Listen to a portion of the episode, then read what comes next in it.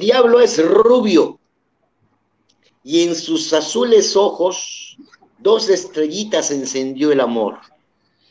Con su corbata y sus calzones rojos, el diablo me parece encantador dice la señora Frida Kahlo al referirse al personaje que esta noche nos toca en aperitivo nocturno, el diablo, carta número 2 de la Lotería Mexicana en nuestro programa 53, hoy 17 de febrero de 2022. Bienvenidos amigos, gracias por estar sintonizándonos y gracias maestro Jorge Enrique Escalona por hacer con su presencia la gran estrella de aperitivo nocturno. Muchas gracias. Qué estrellota, qué estrellota. Bienvenidos, qué bueno que nos acompañan en aperitivo nocturno. Cada jueves estamos aquí con mucho gusto para tratar, ya saben, algunos temas con las figuras de la Lotería Mexicana. Y diablos, diablos, ¿qué hablaremos hoy? Bueno, císcalo, císcalo, diablo panzón, para que salga bien, bien el programa. Así es, mi querido maestro, y empezamos como siempre diciéndoles que estamos transmitiendo completamente en vivo a través de la revista Torcasa, a través de Con el Ejemplo Radio, ambas en Facebook y también a través de www.conelejemplo.org, que invitamos a que visiten para que conozcan el trabajo de la Fundación con el Ejemplo AC y que a través de Dana donen para que sigamos trabajando en esta labor de llevarle educación a las personas en situaciones de vulnerabilidad. Apóyennos, conozcan lo que hacemos y donen a través de Dana. Sí, que donen, donen mucho para que apoyemos a la gente en situación vulnerable y con algo pequeño es como decíamos, como el efecto mariposa. Esta pequeña donación, créanmelo, se va a multiplicar, va a generar cambios insospechados y no sabemos en, qué momento estaremos eh, pues realmente logrando la mejoría de una comunidad, de una persona. Con ese pequeño esfuerzo haremos muchísimo. En cosas pequeñas hay grandes resultados. Mi, querido maestro, mis queridos amigos, quiero compartirles una cosita que luego les digo qué es, pero si nos hace el grandísimo favor, nuestra queridísima Abril Quiroz, que como siempre está al pendiente de nosotros, atrás en el trabajo de, la mecánica del programa. A ver, Abrilita, pónnos esta cosita bonita.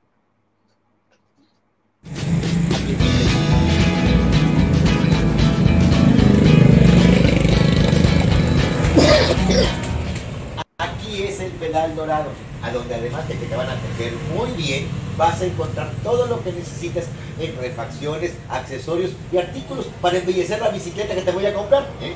Ah, oiga, pero si yo quiero moto. Sí, pero nada más te voy a comprar bicicleta. Ay, pero en moto me voy a ver más pipiris nice. Pues sí, pero no somos pipiris nice. Nada más me alcanza para bicicleta. Ajá, yo quiero moto. Bicicleta. Ajá, yo quiero mi moto. Pues nada más hay para bicicleta. bueno, a ver, ¿sabes andar en moto? No. Ahí está. Pero tampoco sé andar en bicicleta. ¿Sabes qué? voy a acabar poniéndote un maestro para que te enseñe a andar en bicicleta. Pues ahí está, es para lo mismo. Me pone un maestro que me enseñe a andar en moto.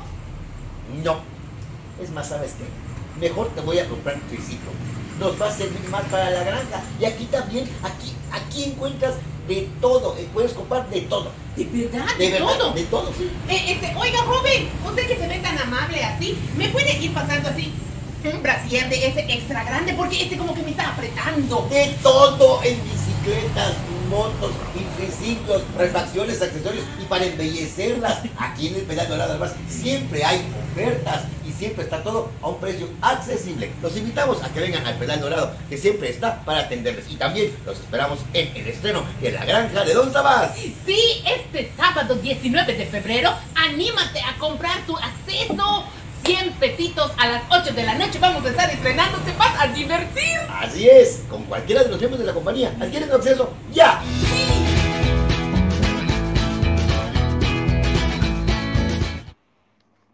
Es el Granja Tour, mi querido maestro, que vamos a empezar a hacer a partir del capítulo número 2 con la mayoría de nuestros patrocinadores que así lo requieran vamos a estar promocionando a los patrocinadores, vamos a estar promocionando la granja de Don Sabás, que este próximo sábado, como bien escucharon, en punto de las 8 de la noche, vamos a poder ver el estreno del capítulo número uno, mi querido maestro. No, es, una maravilla. Ahorita con este pequeño anuncio, con este pequeño avance, me, puse a pensar esa refaccionaria allá en Izamal habla evidentemente de la cantidad de bicicletas, seguramente, de triciclos que hay allí en la ciudad. Digo, aquí en la Ciudad de México ha crecido muchísimo la movilidad en, este tipo de vehículos. En este, las bicicletas cada día son mayores, las motocicletas, ya, hay vías especiales o específicas para estos vehículos. Entonces quise imaginarme a Izamal en bicicleta, bueno, también a Francis, ¿verdad? Este, y, en motocicleta. ¿Cómo va a ser interesante ver eh, de pronto algunos lugares donde, de Izamal donde pues circulen las bicicletas y, y, ahora que estamos rápidamente hablando del diablito, ¿te acuerdas que hay el patín del diablo? Eso me hizo recordar, seguramente también hay reflexiones para un patín del diablo, ¿no? Así es, mi querido maestro, y también hay reflexiones para el diablito que sirve para cargar cosas, también le llaman diablo a ese, a ese aparato eh, que te facilita la cargadera. Exactamente, y bueno, por favor, hablando de cargar, carguen sus 100 pesitos y para que tengan acceso a la granja de Don, Sabas, ya saben, yo con esta muestra de, Francis y Luis Felipe, pues ya se ve la, calidad de la comedia y que va a estar muy divertido. Y bueno, ya estamos esperando ansiosos la granja de Don Sabas, no se la pierdan, es, es estupenda. Con todo lo que hemos visto, nos has abierto el apetito de manera eh, interesante, amplia y seguramente estamos esperando ansiosos entrar a la, a la granja tour. De hecho, sí, con solamente 100 pesitos ustedes pueden acceder, pónganse en contacto conmigo y dicen 100 pesitos es mucho, no es mucho porque lo puede ver usted, lo puede ver su familia, lo pueden poner en la televisión, disfrutarlo con los amigos las veces que quieran, ahí se queda el video para que ustedes lo vean todas las veces que quieran y a la hora que ustedes gusten. Aguas con el diablo, dice Lucas de Sade Cervantes, que también, también es una forma en que le dicen al diablo, mi querido maestro. Eh, ahorita les voy a platicar esa parte de la historia. Gracias, Lucas, por estar con nosotros. ¿Mande? Sí, sí, sí, tienes razón, el diablo. Y también, maestro, hablando de bicicletas, fíjese que eh, hay unos, unos cierritos que van en la llanta de atrás, que, que, para cuando una persona va atrás de uno y va parada atrás de uno, esos, diabli, esos este, fierritos también son diablos. ¿Cómo me voy? para tener el diablo. Entonces, hay diablo de bicicleta, hay, mm, este, como dijo usted, este, patineta del diablo, como el patín del diablo, y también el diablo que sirve para cargar, eh, facilitar la carga, ¿no? Entonces, diablo se ocupa mucho en esta. No, y los diablitos para robarse la luz, ¿no? Mi querido maestro, creo que ocupamos más al diablo que a Dios en nuestra vida diaria, porque efectivamente tenemos diablos por todos lados. Sí, sí, sí, sí. Este, eh, y bueno, ahorita empezaste con una cita textual de, una frase de Frida Kahlo, y, ahí están los otros diablos. Cada quien carga sus demonios o sus diablos interiores, ¿no? Que a veces te devoran, son como alimañas que están ahí y que cuesta trabajo quitarse. Todos tenemos nuestros propios demonios, nuestros propios diablos. Al igual que, al igual que, sí, al igual que Dios, mi querido maestro, el diablo depende de tus creencias. El diablo depende de tu cultura, el diablo depende de muchas cosas. Conocemos a Dios como la persona buena y al diablo como la persona mala. El Dios que crea las cosas buenas y el diablo que, crea las cosas malas. Y eso es en general. Pero cada cultura, cada situación de la, de la, vida cada tiempo de la vida, cada época de la vida, nos presenta un diablo diferente. En sí es la personificación del mal. Así se concibe en diferentes culturas y tradiciones religiosas. Es la objetivación de una fuerza hostil y destructiva. Al menos esa es la definición general de lo que es el diablo. Por supuesto, se entrelaza con la teología, la mitología, la psiquiatría, el arte, la literatura. Cada quien le pone su, su, propia, su propia interpretación a este ente, que, y vuelvo a repetir, al igual que Dios, depende de nosotros quién sea realmente. Históricamente, en muchos contextos y culturas se le dan nombres diferentes, atributos y representaciones, eh, pero pues, la definición del diablo depende de cada cultura. Sin embargo, etimológicamente, mi querido maestro, viene del inglés devil, débil, no de inglés débil, sino débil, no sé cómo se diga en inglés, pero es con V, eh, deriva del desarrollo del inglés medio débil y este del antiguo default, que a su vez, es un enredijo esto, que a su vez representa un préstamo germánico temprano del latín diabolus. De aquí es como pasa al español como diablo. Esto, a su vez, mi querido maestro, fue tomado del griego diabolos, que significa calumniador. Eh, el griego usa también las palabras diabelein, que es calumniar, o también balein, que significa arrojar.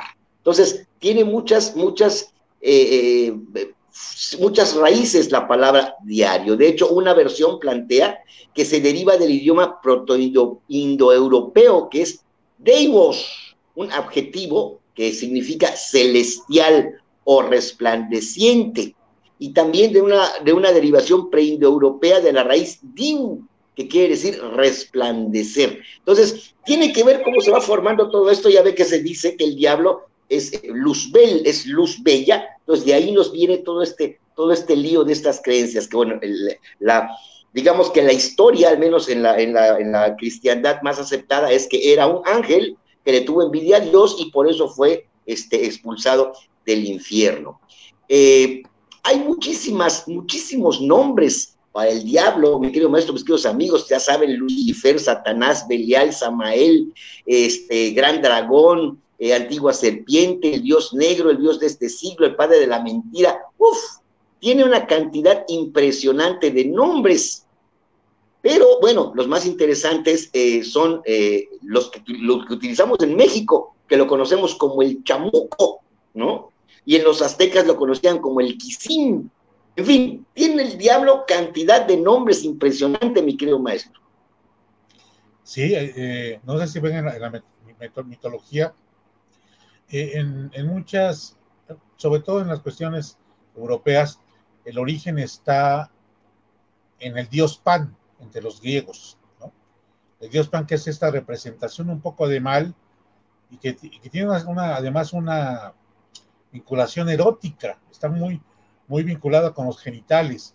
Entonces, por, por ahí hay, algún texto, no, ahorita no recuerdo el autor, fíjate, creo que se llama El Gran Dios Pan y habla precisamente de esta figura, eh, voy a llamar diabólica, pero que es el antecedente de este, de este dios del mal o este dios de, que te seduce, este, este Dios que te lleva a lo que se conocería como el pecado. Por ahí busquen al, Dios Pan y, van a ver esta figura que es muy, muy, muy cercana a, lo que es el diablo.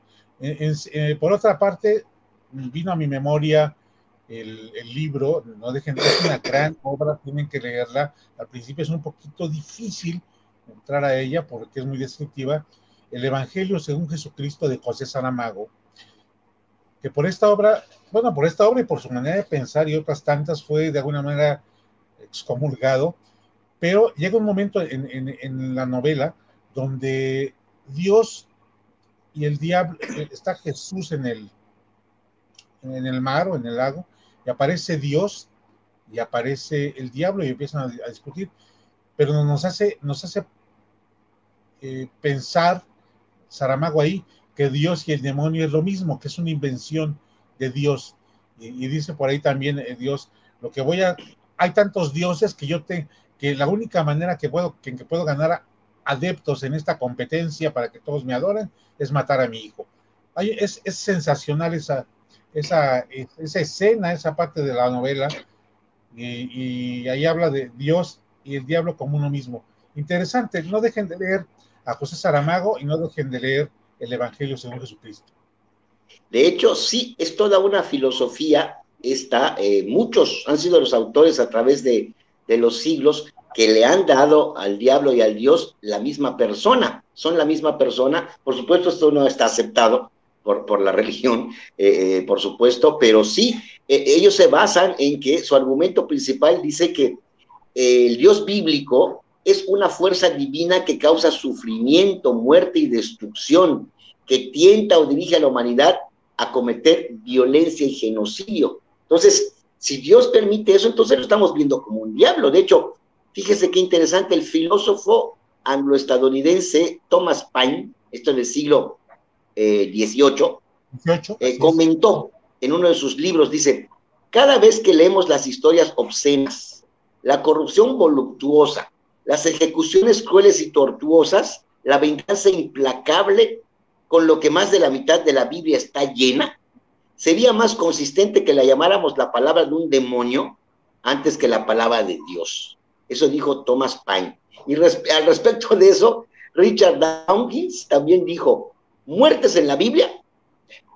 Dios mató 2.270.365 personas, sin incluir las víctimas de Sodoma y Gomorra, del diluvio de Noé y de las múltiples plagas y hambrunas. Satán mató a 10. Es una, una corriente y una filosofía, lógicamente no aceptada, insisto, pero bueno, es una forma de ver, este, eh, eh, de comprender o de interpretar lo que, pues, lo que leen, ¿no, mi querido maestro? Y pues creo que todos tenemos la, el libre albedrío de creer en el Dios que queramos y en el diablo que queramos, ¿no? Eh, no es un programa de religión, pero bueno, nosotros les presentamos lo que dicen diferentes autores y que se me hace muy interesante pensarlo. ¿no? Claro, voy, voy a agregar dos más. Este, bueno, otra vez Saramago en, en el libro de Caín, ahorita que dices, este, ¿cuántas muertes generaste? Está precisamente Caín hablando con Dios y le dice, a ver, tú mataste tanta gente así, a Caín, eh, eh, en Sodoma y Gomorra, bla, bla, Yo solo porque maté a mi hermano me condenas a, estar peregrinando por la eternidad, me sellas, y a ti nadie te dice nada, ¿no? O sea, como eres Dios, pues muy tranquilo, puedes matar, generar genocidios y no pasó nada. Es interesante. Lean Caín, es para que vean estas posiciones, diría yo, disruptivas, este, fuertes. Y hay otra obra de teatro que, ojalá se, llegue a montar por ahí. Si no está el texto, seguramente, de este, Darío Fo, que se llama Misterio Bufo. Y el Misterio Bufo también cuestiona mucho estos aspectos eh, eh, religiosos. Y bueno, si eres muy, muy apegado a la religión, pues no, no los leas, te vas a sentir afectado. Pero es interesante estas posiciones, y a veces diría yo hasta divertidas, divertidas porque son ironías incluso, ¿no? Paradojas. Vale la pena. José Saramago y Darío Fo. Y oye, y por cierto, lo, mencioné, lo mencioné en diciembre, rápidamente. Ojalá, estuve buscando el monólogo del, diablo en, esta obra del octavo pecado. No sé dónde dejé el guion, pero quiero, si me dan la oportunidad, en otro programa, leerles ese, fragmento del monólogo del demonio, que me parece fascinante, porque el demonio ahí se acusa, dice, Dios, no, yo no soy tan poderoso para crear tanto mal entre los hombres. Ellos solitos lo generan. Ok, yo los seduzco, yo los invito, yo, pero no es tanto mi mal como, el que ellos hacen, ¿no? Y si tú los perdonas y los perdonas y haces más y más, no entienden. O sea, no me creas tan poderoso, ¿no? Entonces, muy interesante ese, fragmento, ojalá lo encuentre y, se los pueda compartir. De hecho, hay un dicho que dice, maestro, el diablo abre la puerta y el vicio la mantiene abierta. O sea, efectivamente, el diablo solamente te da el empujoncito y tú te encargas solito de hacer todo lo demás. Eso, bueno, eso es eso es muy cierto también. te pones como puerquito en lodo, ¿no? Órale, aquí hay más, órale, y le buscas, ¿no? Okay. Déjeme compartirle, mi querido maestro, la imagen que tenemos ahí, mi querida este, Abril, eh, de las islas flotantes de los Uros, mi querido maestro. Miren nada más qué belleza. Así como en, la Ciudad de México la hicieron encima de las chinampas, estos señores hicieron sus islas flotantes eh, con totora se llama, una especie de junco que usan tanto para hacer sus balsas y sus casas como para comérsela. E, este, estos, estas islas están en el lago Titicaca, entre Perú y Bolivia. Este es, de hecho, el lago más alto, más alto del mundo, este, en el que se puede navegar. Eh, ¿Por qué menciono al lago Titicaca y a estos señores, los uros? Porque fíjese, tal y como le decía yo, cada cultura tiene su manera de ver al diablo, pero se asemejan mucho en sus historias, mi querido maestro local, se me hace muy interesante. Tienen una leyenda, de hecho, respecto del lago Titicaca, muy similar a lo que ocurrió con Adán y Eva allá en el Génesis. Se la voy a contar rapidito, rapidito. Dice, cuentan que el lago Titicaca era un valle fértil y poblado de personas que vivían felices en paz y armonía. Nada les faltaba. La tierra era rica y les procuraba todo lo que necesitaban. Sobre esta tierra no se conocía ni la muerte, ni el odio, ni la ambición. Los apus, dioses de las montañas, protegían a estos seres humanos. No les prohibieron más que una sola cosa, que nadie debía subir a la cima de las montañas porque ahí ardía el fuego sagrado. Y durante mucho tiempo estas personas que habitaban el valle pues no pensaron nunca en infringir lo que les dijeron los dioses. Pero el Supai, que así le llamaban al, espíritu maligno, condenado a vivir siempre en la oscuridad, o sea, el diablo, no soportaba ver a estas personas vivir tan tranquilamente en el valle. Así que se las ingenió para dividir a los hombres, sembrando la discordia. Les pidió probar su coraje para desafiar al Dios creador, Viracocha, para encontrar ese fuego sagrado que estaba allá en la cima de las montañas. Un buen día, al alba, estas personas desobedecieron y comenzaron a escalar la cima de las montañas, aunque a medio camino fueron sorprendidos por los sapos. Estos comprendieron que los hombres habían desobedecido y decidieron exterminarlos. Miles de pumas salieron de sus cavernas y se devoraron a estas personas que suplicaban al Supai por ayuda, pero este permaneció insensible a sus súplicas. Viendo esto, Inti, el dios del sol o Viracocha, se puso a llorar sus lágrimas eran tan abundantes que formaron un diluvio que en 40 días inundaron todo el valle. Solo un hombre y una mujer llegaron a salvarse sobre una barca de junco. Cuando el sol brilló de nuevo, el hombre y la mujer no creían ver ante sus ojos, no creían lo que veían. Bajo el cielo azul puro estaban en medio de un lago inmenso.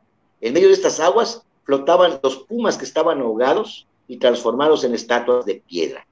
De ahí sale justamente el nombre del lago Titicaca. Titi significa puma y caca piedra, formando el nombre local de el lago de los pumas de piedra. Fíjese cómo se parece a la historia del Génesis, ¿no, mi querido maestro? Y, además, este, si repasáramos ahorita el Popol Vuh de los mayas, del pueblo quiché, este, también es una historia muy similar, ¿eh? Y si vemos la, la hace tiempo platicamos de la leyenda del sol, cuando vimos el, lo que se conoce como el, calendario azteca, sucedía lo mismo. De repente eh, venían grandes fieras a devorar al hombre y terminaban con la vida. las historias mitológicas y de origen de la vida, como bien señalas, se parecen mucho, se parecen mucho. Sí, y siempre hay un Dios y hay un diablo, ¿no? Siempre está el bien y siempre está el mal presente en cualquier versión que quiera uno escuchar. Sí, recordemos, bueno, la, de la tradición oriental, esta lo, que después, y en el, materialismo dialéctico, la unidad y lucha de contrarios. Recordemos el, en los, entre los orientales el famoso yin y el yang, ¿no? Estos contrarios que se unen para formar todo el universo, para darle movimiento sí se, ve como, como que no podría existir. Bueno, la lógica nuestra nos dice que no hay luz sin sombra, eh, no hay luz sin oscuridad, perdón, no hay eh, arriba si no hay abajo. Entonces, de ahí mismo sale este asunto de que tiene que haber un diablo para que haya un Dios o, viceversa, ¿no? De hecho, se me hace muy curioso hablando de, estas, de estas similitudes, estaba yo leyendo, el carnero, mi querido maestro, que es como normalmente se, se asocia al diablo, eh, el símbolo más popular de él, de hecho, es una bestia con cola, cuernos, patas de cabra, con un trinche en su mano. Este, el carnero, que es el macho cabrío este, tiene, tiene dos características en la cultura cristiana.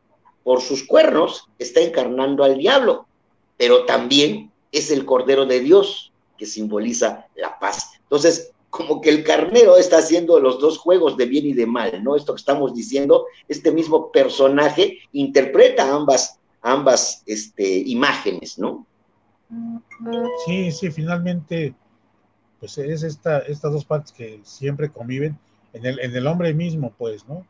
Este, no necesariamente hay mala levadura, tenemos partes de bondad y seguramente partes de, maldad, ¿no? Eh, la idea es conocerlas y equilibrarlas pero como bien señalas, no existe una sin la otra, ¿no? O para que exista la una, debe existir la otra. A mí de repente me mandan, este, sé luz para que ilumines a los demás. Yo les digo, prefiero ser oscuridad para que los demás brillen.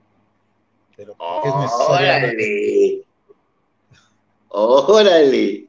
¡Qué bonita frase! ¿eh? Oiga, mi querido, mi querido maestro, y bueno, le deseo que cada quien le da su propia interpretación. Definitivamente, los mexicanos somos especialistas en convertir a este ente maligno en cosa de chiste, ¿no? No puedo decir aquí, no puedo decir aquí la frase que me decía mi abuelita, pero bueno, voy a decir y ya ustedes interpreten. Me acuerdo que siempre me decía, no le tientes el al diablo, me decía mi abuelita, este, mucho, eh, donde no mete, dice, donde no mete las manos, mete la cola. En fin, siempre estamos jugando con esta imagen porque lo vemos como parte de, la misma comedia de la vida. Y cada quien lo ve a su manera. Por ejemplo, Jaime Sabines tiene un poema en donde que le escribe al diablo, que dice, el diablo y yo nos entendemos como dos viejos amigos. A veces se hace mi sombra, va a todas partes conmigo se me trepa la nariz y me la muerde y la quiebra con sus dientes finos. Cuando estoy en la ventana, me dice, brinca detrás del oído. Aquí en la cama se acuesta a mis pies como un niño y me ilumina el insomnio con luces de artificio. Nunca se está quieto, anda como un maldito, como un loco, adivinando cosas que no me digo. ¿Quién sabe qué gotas ponen mis ojos que me miro a veces cara del diablo? Cuando estoy distraído.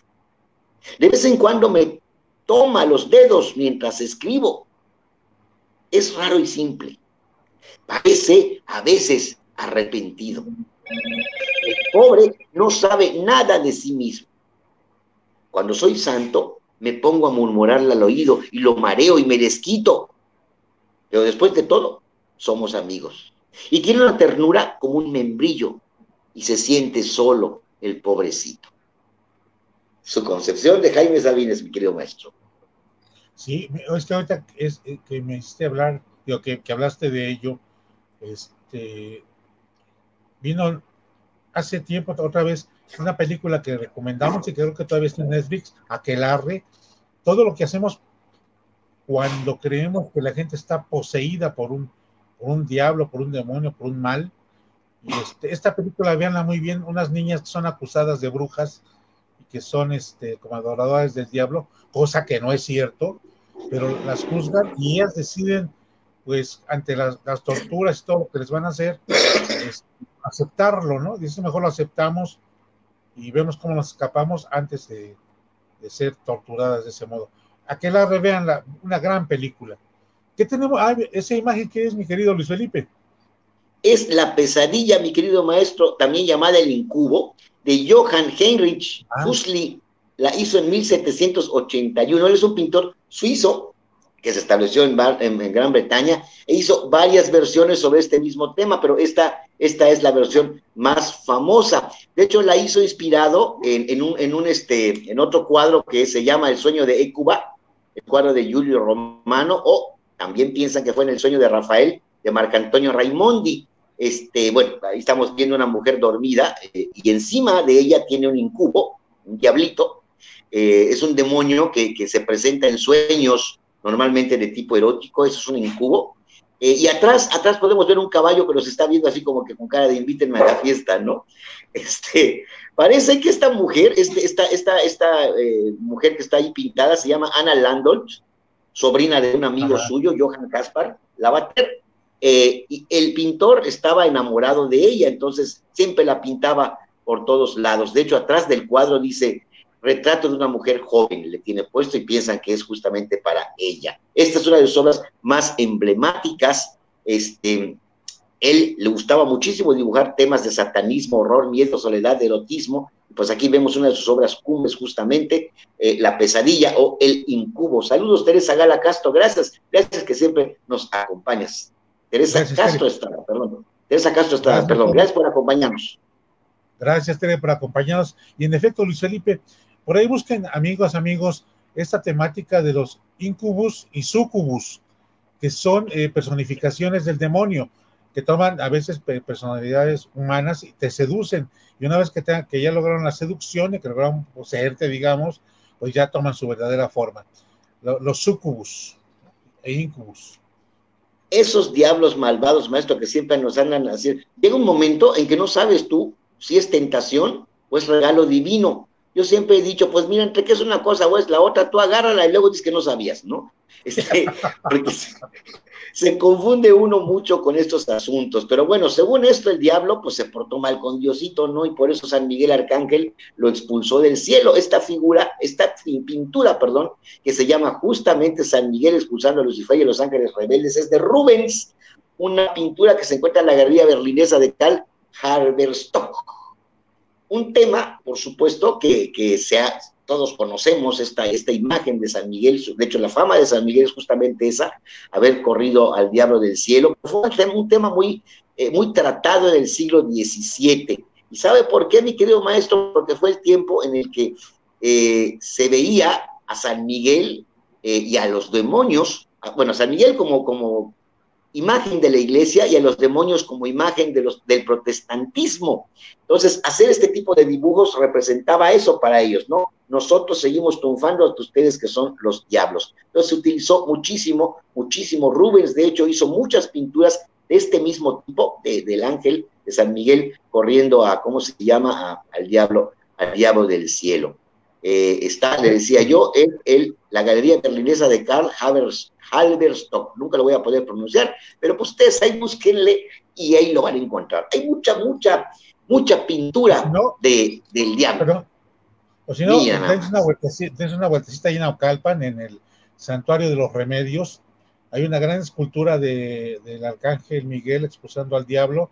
Va, conocen el Santuario de los Remedios, interesante la historia de, de esta Virgen eh, de los remedios y bueno, se comerán unas quesadillas, una birria, un buen paseo para todos ahí en, en, en Aucalpan. Vayan a, conocer a, San Miguel Arcángel y, y, y, esta escultura que es que es mucho, muy grande.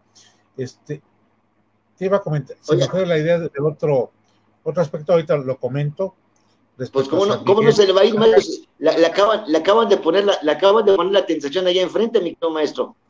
Híjole, es una tentación enorme. Mira, tentación, ya me acordé de San Miguel, porque San Miguel es el 29 de septiembre cuando se celebra, y en los Altos de Jalisco, cuando yo era adolescente, iba allá a celebrar y las tentaciones eran las chicas que iban a pasear al, al jardín, ¿no? Y era una tradición que daban vueltas alrededor del, de, la plaza o del kiosque y uno daba vueltas en sentido contrario y aventaba confeti y bueno, una tentación de enamorados. Y bueno, uno se quería comer el pastel, ¿no? Y mira aquí nada más, ya nos puso uno. ¡Qué tentación! Gracias. Mm, híjole. ¿De qué se trata? ¿Sabe eh, qué? Abrilita, Abrilita es nuestro diablo, mi querido maestro. Cada programa nos pone cosas que nada más nos antoja. Sí, Sí, sí, sí. No me voy a poner una diablita ahí porque entonces sí ya me voy corriendo. Oiga, mi querido maestro, ya para acabar con este asunto de, las imágenes, bueno, todavía me quedaría una, pero si me alcanza el tiempo se la digo. Está esta, esta escultura maravillosa que se llama El genio del mal, una escultura que hizo Jakub en 1848 y que se encuentra actualmente en la Catedral de San Pablo en Bélgica. Tiene una historia interesante, mi querido maestro, porque originalmente se le encargaron a su hermano y le dijeron, queremos que nos hagas una imagen, una estatua que se va a llamar el ángel del mal. E hizo, ocupó este mismo eh, modelo que usted ve, no tenía esto tapado, o sea, se le veía todo, este, y lo pusieron, pusieron la escultura en, el, en el, donde, donde decían, ¿cómo se llama? El, púlpito, donde decían ah. la, la prédica, ¿no? Pues no caso le hacían al padre por estar viendo a este hombre tan perfectamente bien hecho. Entonces les dijo, dijo, dijeron los sacerdotes, oye, no manches, queríamos poner la imagen del diablo ahí para que la gente se aterrara, y nos haces este diablo bien guapo, bien bonito, este, no, y nos, entonces, ¿qué? Quítalo de ahí, ¿no? Lo quitaron, y entonces, ahora sí, le encargaron a Jacob o sea, el hermano del otro, que hiciera el genio del mal. ¿O sabe qué hizo este señor maestro? Hizo exactamente la misma escultura, con el mismo modelo, pero le puso cuernitos, le puso un cetro eh, roto, le quitó la corona, le tapó sus partes y le puso uñas largas para que parecieran garras en los pies. Y esta escultura siempre sí la usaron y la pusieron allá en la catedral. Es exactamente lo mismo, nada más que lo taparon y le pusieron cuernos, vaya. Entonces, muy interesante la historia este, de, esta escultura que se conserva aquí en la catedral, pero la otra no está perdida, mi querido maestro, la otra la tienen, este, la, la compró William II, y ahí la tienen, ahí la tienen este, guardada la otra, la otra escultura. Muy interesante, muy interesante este, este trabajo. De hecho, déjeme decirle, maestro, que esta, esta imagen que está usted viendo, la han utilizado muchos, eh, ¿cómo se llama?, creyentes, seguidores de Lucifer, eh, en la catedral para rendirle tributo, eh, le van a rezar a sus pies. Este, pero bueno, como ya es una escultura que se ve más como escultura, como trabajo artístico, pues no la quitan. Pero este, pero pues la han ocupado mucho los que adoran a Satán para ir a hacer ofrendas. Y la otra, les yo, está en el Museo Real de Bellas Artes de Bélgica, la de su hermano. Muy interesante la historia de esta escultura y además está bellísima, mi querido maestro. No, eh, yo entiendo que se queden viendo a esta escultura, que es de genio del mal, porque luego sales y ves a cada persona con mal genio, que dices, no, mejor me regreso a ver al genio del mal, ¿no? Sí, vaya usted, vaya usted en metro a verlo y va a llegar con el coraje a flor de piel. Y ya viendo al genio del mal, se va a poner de buen humor, mi querido maestro. sí, Oye, ¿quién, Nos tiene usted, ¿quién nos tiene usted en libros, teatro y cine, mi querido maestro? Oye, pues dos eh, películas sobre el diablo hay muchísimas. Está a punto de estrenarse una que creo que se llama Pacto con el Diablo. Realmente he visto pocas eh, sobre el diablo, pero hay dos clásicas. La primera, Abril, a ver, ¿cuál, ¿cuál sale primero, mi querida Abril? De películas, ándale, esta es una clásica, una clásica, El Exorcista. ¿Quién no ha visto El Exorcista? Y quien no lo haya visto, que lo vea. Ay, algunos dicen, ay, es que no me espanta. No, verlo en la noche, apaga la luz, a oscurita, solito, y vas a ver si no sientes este terror. Es un es un clásico del terror, esta de El Exorcista. Eh, hace poco veía un pequeño, un mini documental acerca de la protagonista y este, todo lo que le sucedió y evidentemente lo que tuvo que actuar, anduvo en drogas, en fin. Linda Blair, si no me recuerdo, eh, ¿sí es Linda Blair? Me parece que sí. Este, pero véanla, véanla, vuélvanla a ver. Eh, es una estupenda película de, terror. Y bueno, sobre todo, tú sabes, y hay evidencia hasta donde sé de estos exorcismos, ¿no?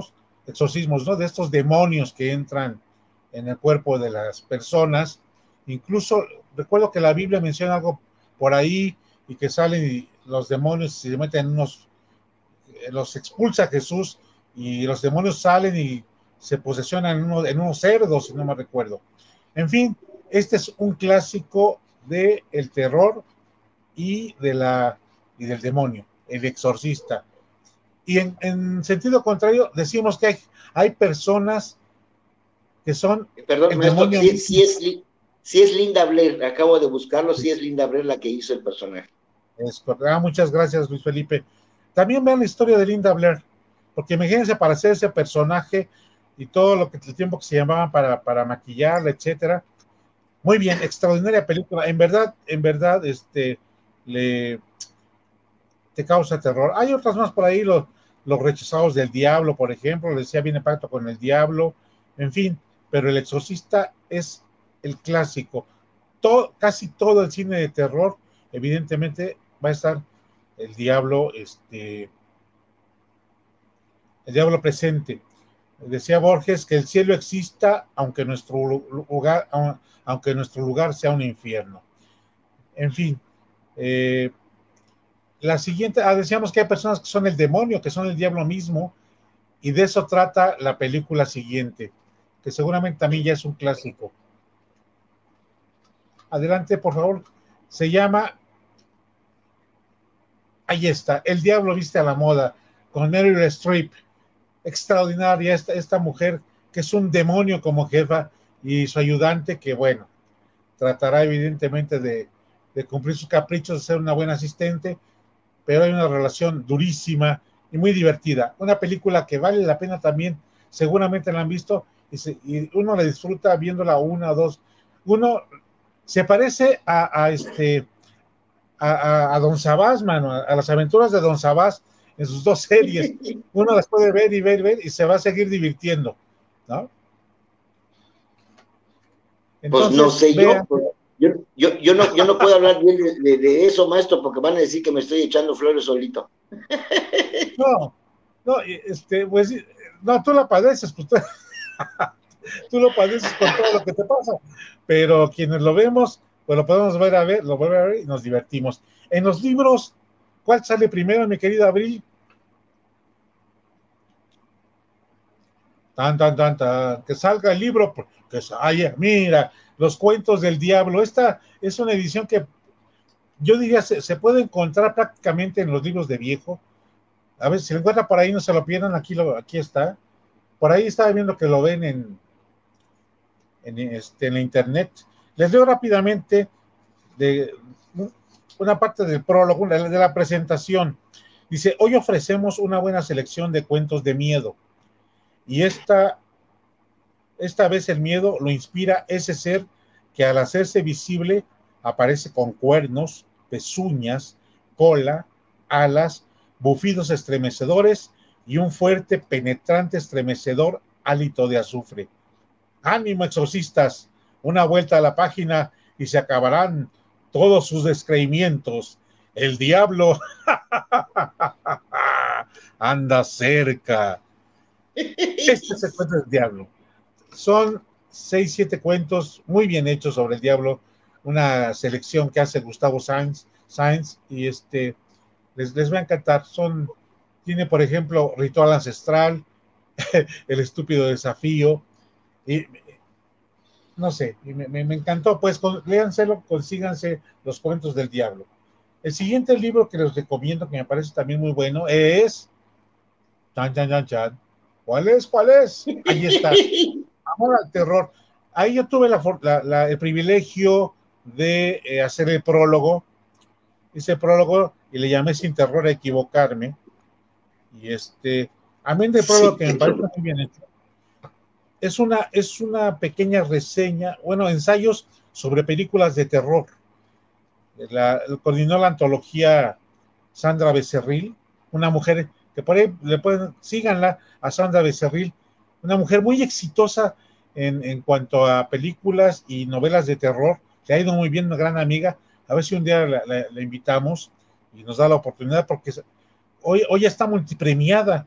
Este, así que yo, yo que la vi desde su, desde su nacimiento como escritora y como creadora, hoy de verdad este, me, da, me da mucho orgullo y verla triunfar en, tantos, en tantos lugares. Y bueno, aquí viene reseñas, viene precisamente Carrie, El Exorcista, El Resplandor, este, los otros, en fin, un libro interesante, muy bueno sobre terror, sobre el diablo, amor al terror. Se los recomiendo muchísimo. Y el tercer libro es Andan, donde no hay Dios, si no me recuerdo. Él es el autor, síganlo en, Facebook, este, Omar Delgado. Ese libro es extraordinario. El primer relato, porque él se puso además a investigar, a investigar sobre historias demoníacas, me estremeció el primer relato de un hombre que hace pacto con el diablo y se va robando como el alma de los niños. Y, hay testimonios, además, él pone algunas fuentes testimoniales muy interesantes, y este hombre, para vivir más, este, se roba como esa alma y hace y de verdad es, estremece.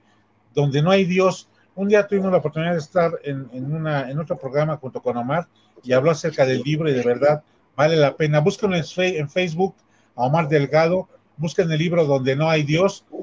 Son textos eh, o relatos sobre demonios. Esas son las tres recomendaciones de libros, mi querido Luis Felipe. Y el teatro, pues, para calmar el, el, el miedo, no puede faltar, evidentemente. No es tiempo de pastorelas, pero yo siempre, el diablo en, las pastorelas siempre, siempre es rescatable, siempre es delicioso ver ese diablo. Y la, una compañía de la, no sé si la Universidad, la Universidad de Chihuahua, pueden ver en YouTube esto de Císcalo, Císcalo, Diablo Panzón, una, una pastorela muy divertida. Búsquenla en YouTube, véanla, y aunque no es tiempo de pastorelas, la van a pasar muy bien van a otra vez los pecados, el, bien y el mal, la lucha, y bueno, se van a divertir. Estas son las recomendaciones, mi querido Luis Felipe, y bueno. Gracias, mi querido maestro, como siempre, un placer. Yo quiero decirles, eh, tenemos una imagen ahí, el tío es simplemente un señor que custodia las minas allá en Bolivia pero que ya sabe, llegó la religión católica y dijo, es que ese es el diablo, ¿no? Y le pusieron su contrapunto, que es la Virgen del Socavón. A ver si podemos ver la imagen, Abrilita. En realidad, miren nada más. Hay por todas las minas diferentes, esta es una, siempre lo hacen diferente, con su característica eh, común, eh, que sí tiene cara de diablo y sí tiene cuernos, pero no lo ven como el diablo, sino el hombre que guarda la mina que les ayuda a conseguir mejores piezas minerales. Entonces, cada viernes, cada viernes, de, eh, eh, los primeros viernes de cada mes, van y le llevan ofrendas, mi querido maestro, para que les eche la mano, los cuide, por supuesto, y los ayude a conseguir las mejores piezas. Le llevan cigarros, le llevan eh, alcohol, le llevan hojas de coca, en fin, para que los ayude. Este, en el carnaval les llevan serpentinas, comida en abundancia de todo tipo, en fin, lo tienen como su deidad. La tenían desde que llegaron los españoles en la época precolombina y cuando llegaron, lo tenían ya y pues bueno, lo asociaron con el diablo y les inventaron, no les inventaron, mandaron pintar a la Virgen del Socavón este, eh, para poder contrarrestar esta imagen demoníaca según ellos, pero que en realidad ellos no lo ven, no lo ven como una persona demoníaca, para ellos es un ser que siempre está contento, es benévolo y bondadoso con ellos. Entonces, pues bueno, hay de, formas de pensar a formas de pensar, decíamos hace un rato, mi querido maestro, y no quiero que se nos acabe el programa sin que le platique cómo piensan del diablo algunos personajes, por ejemplo, Oscar Wilde. Dice, cada uno de nosotros es su propio diablo y hacemos de este mundo nuestro infierno. Anatole France dice, nunca escuchamos la versión de la historia del diablo porque solamente Dios escribió el libro. Ahí tenemos su historia el diablo y no lo sabemos, ¿no? Porque nos tocó que nos lo contaran del otro lado. Y una más, una que dice William Shakespeare. Uno ve más demonios que los que el vasto infierno puede tener. Y eso también es muy real. Claro, claro. Pues bueno, ahora sí que ya nos llegó el diablo. O sea, ya se acabó el programa. no, maestro, no se puede acabar hasta que nos diga usted de qué se va a tratar el siguiente programa, mi querido maestro. Tú me lo dices, mira, va. Ok. Quedan cuatro cartitas. Cuatro nomás. Cuatro nomás. Ok. Vamos a quitar tres, bueno, dos y la que sigue. Quite usted la que tiene usted en su mano derecha a la derecha. Esta. La quito. ¿Cuál fue? Se pasó la, imagen. La maceta, ok, nos salvamos. Le tengo miedo a la maceta, mi querido maestro. Las que quedan no son facilitas, ¿eh? pero bueno. Ok. Quite usted la que tiene a la derecha, mi querido maestro. ¿Esta? Esa merita. Ahí está. Pues no sé, a, a ver, a ver esa, el barril. Hijo. Ok. La que tiene en su mano izquierda, mi querido maestro. A ver, esa. Ay. ay ¿Qué fue? Ay, ay, ¿qué es? La palma. maestro, pienso en el mar. Oiga, ¿por qué no juntamos a la palma con la maceta, oiga? Órale, me late. Ajá.